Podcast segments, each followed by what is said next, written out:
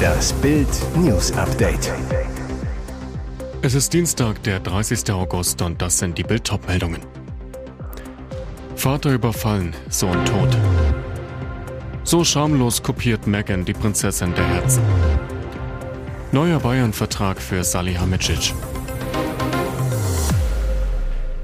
Vater überfallen, Sohn tot. Ihr letzter Nachtspaziergang endete in einer Katastrophe. Er war der Mittelpunkt ihres Lebens. Tag und Nacht kümmerten sich Sandra und Florian A. um ihren geistig behinderten Sohn Leon. Seit Sonntagmorgen steht ihre Welt still. Leon ertrank in der Kitzbühler Ache, nachdem sein Vater mit einer Glasflasche bewusstlos geschlagen wurde.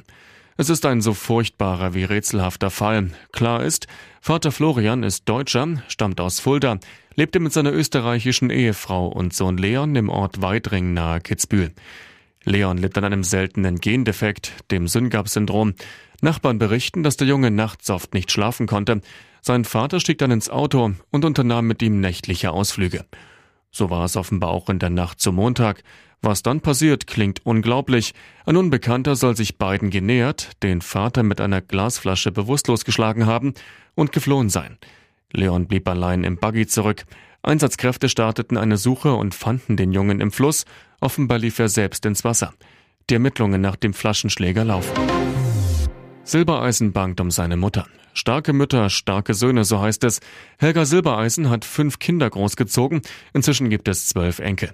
Ihr jüngster Sohn ist Entertainer und ZDF-Traumschiffkapitän Florian Silbereisen. Beide verbindet ein enges, liebevolles Band. Helga Silbereisen sitzt in fast jeder Live-Show ihres Sohnes im Publikum. Vor 25 Jahren schenkte sie ihrem Flo einen silbernen Ring als Talisman, den er nur zum Duschen ablegte. Jetzt der Schock. Florians Mutter erlitt einen schweren Schlaganfall, liegt auf der Intensivstation, wird rund um die Uhr überwacht. Das erfuhr Bild exklusiv aus dem engsten Umfeld. Florian wurde von seinen Geschwistern angerufen, er brach sofort seinen Urlaub ab, eilte zu seiner Mutter. Bild erfährt, die Familie macht sich große Sorgen, ist abwechselnd bei Helga Silbereisen in einer Münchner Klinik. Besuche sind am Tag nur für kurze Zeit erlaubt. Ein erster Hoffnungsschimmer, Flo's Mutter ist inzwischen stabil, aber die dauerhaften Folgen des Schlaganfalls sind noch nicht absehbar, erfährt Bild. Helge Braun hungert sich fit für seinen 50. Geburtstag. Rank, schlank und mit schicker Hornbrille, das ist der neue Helge Braun. Mindestens 20 Kilo hat Angela Merkels Ex-Kanzleramtsminister sich seit Jahresbeginn abtrainiert und runtergehungert. Auf Instagram postete der CDU-Politiker am Wochenende ein Foto, das in seinem Gießener Wahlkreis entstand und erntete Komplimente satt. Super abgenommen, klasse, Sie sehen definitiv wieder gesünder aus. Das Geheimnis seiner verlorenen Pfunde behielt Braun auf Bildanfrage für sich. Verriet nur so viel, als Arzt ist mir bewusst, dass Übergewicht mit fortschreitendem Alter ein besonders gesundheitliches Risiko darstellt. Im Vorfeld meines 50. Geburtstages war es mir wichtig, meine gesundheitlichen Risiken zu senken. Braun feiert am 18. Oktober seinen 50. So schamlos kopiert Meghan die Prinzessin der Herzen. Vor 25 Jahren verloren sie ihre geliebte Mutter, doch zum Todestag von Lady Di sind Prinz William und Prinz Harry am Mittwoch wohl nicht vereint. Der Bruch der Brüder scheint irreparabel, befeuert durch Spannungen zwischen William und seiner Schwägerin Meghan. Genauer ihre schamlosen Versuche, den Mythos Diana für ihre Karriere zu instrumentalisieren.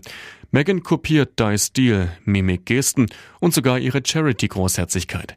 Im US-Interview mit Oprah Winfrey behauptete sie 2021, ich wusste nicht, was es bedeutet, zur royalen Familie zu gehören.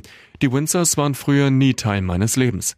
Dabei soll sie als junges Mädchen Berichte zu Dianas Hochzeit und Beerdigung verschlungen haben. Meghan besaß die Diana-Biografie von Andrew Morton, reiste als Teenie 1996 nach London und posierte für Erinnerungsfotos vor dem Buckingham-Palast. Halbschwester Samantha Markle. Meghan ist wie besessen von Diana. Sie hat ihr Leben genau studiert und wollte so sein wie sie. Neuer Bayern-Vertrag für Salihamidzic. Da ist der neue Brazzo-Vertrag.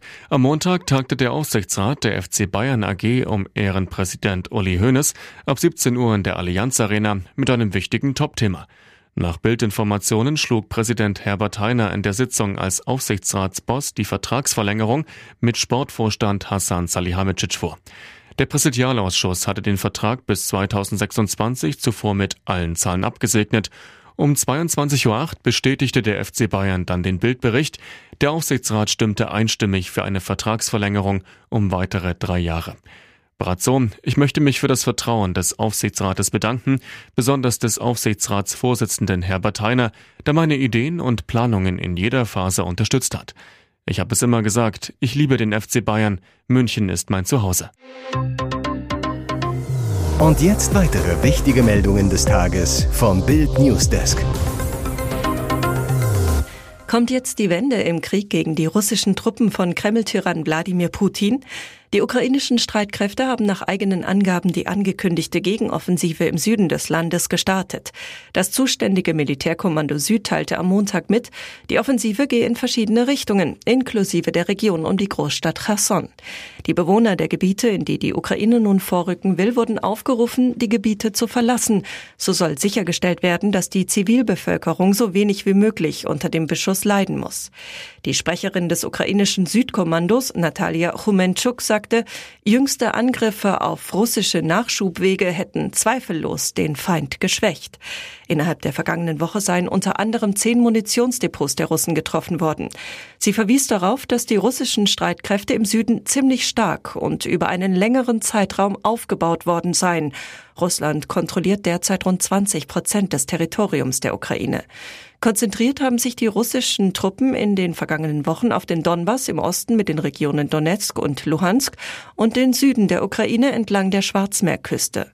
Mit Hilfe moderner Waffensysteme aus dem Westen, wie zum Beispiel den amerikanischen HIMARS-Raketenwerfern, ist es der Ukraine in den vergangenen Wochen gelungen, den russischen Vorstoß zu stoppen. Nach zwei Pandemiejahren, Krieg und Energiekrise sind viele Leute mit den Nerven am Ende. Und was macht Bundesgesundheitsminister Karl Lauterbach?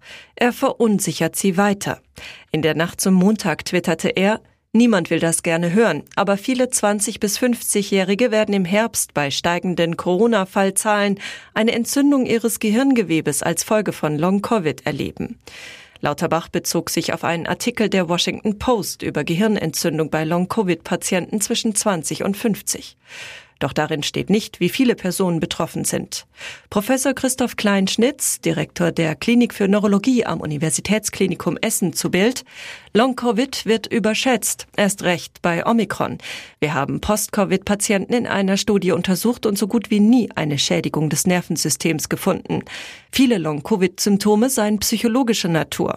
Kleinschnitz, das wird nicht besser, wenn man die Leute verunsichert. Heißt also, dieser Gesundheitsminister ist nicht gut für unsere Gesundheit. Was Lauterbach nicht verbreitet, dass die Auswirkungen auf das Gehirn laut Washington Post zumindest bei einigen Patienten wahrscheinlich nicht dauerhaft oder fortschreitend sind.